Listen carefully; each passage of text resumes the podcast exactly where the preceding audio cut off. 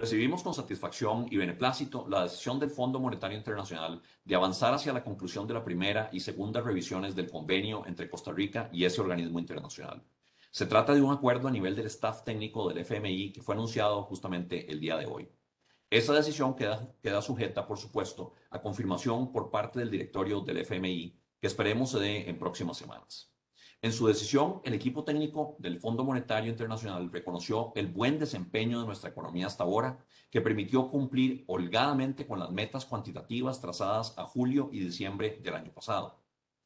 El FMI también reconoció las respuestas adecuadas que se han dado en materia de política fiscal, de política monetaria, de política financiera y estructural. En particular, en esa evaluación jugó un papel fundamental, sin lugar a dudas, la aprobación el día de ayer por parte de la Asamblea Legislativa de la Ley Marco de Empleo Público. La decisión del Fondo Monetario Internacional traerá consecuencias muy positivas para la economía nacional.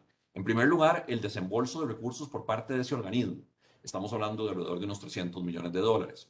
Pero sobre todo, esa decisión mantiene la vigencia del programa con el FMI, lo que representa un sello de confianza en las políticas macroeconómicas y financieras del país y significa también dar un marco de continuidad a esas políticas. Todo ello, a su vez, permitirá dar tranquilidad a los agentes económicos en medio de la incertidumbre por el proceso electoral que se avecina y por un entorno externo cada vez más complejo, particularmente en relación con el conflicto Rusia-Ucrania.